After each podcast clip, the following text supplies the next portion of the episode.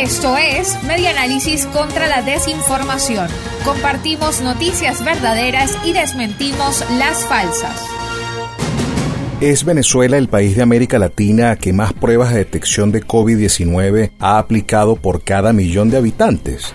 Para Delcy Rodríguez, vicepresidenta del gobierno de Nicolás Maduro e integrante de la Comisión Presidencial para la Prevención, Atención y Control del Coronavirus, sí, en su reporte diario de nuevos casos en el país, Rodríguez señaló el martes 4 de agosto en Twitter lo siguiente. A pesar del bloqueo y la persecución contra Venezuela, hemos logrado realizar 1.561.272 pruebas, lo que significa 52.042 test por millón de habitantes. Esto representa la cifra más alta en América Latina.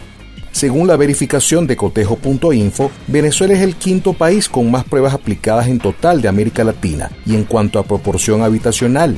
De acuerdo con la Academia Nacional de Medicina, el número de pruebas PCR aplicadas en el país no es suficiente.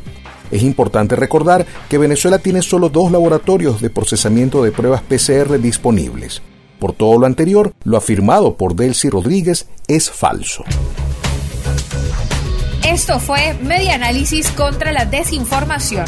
Síguenos en nuestras redes sociales, en Twitter e Instagram en arroba medianálisis y nuestra página web medianálisis.org.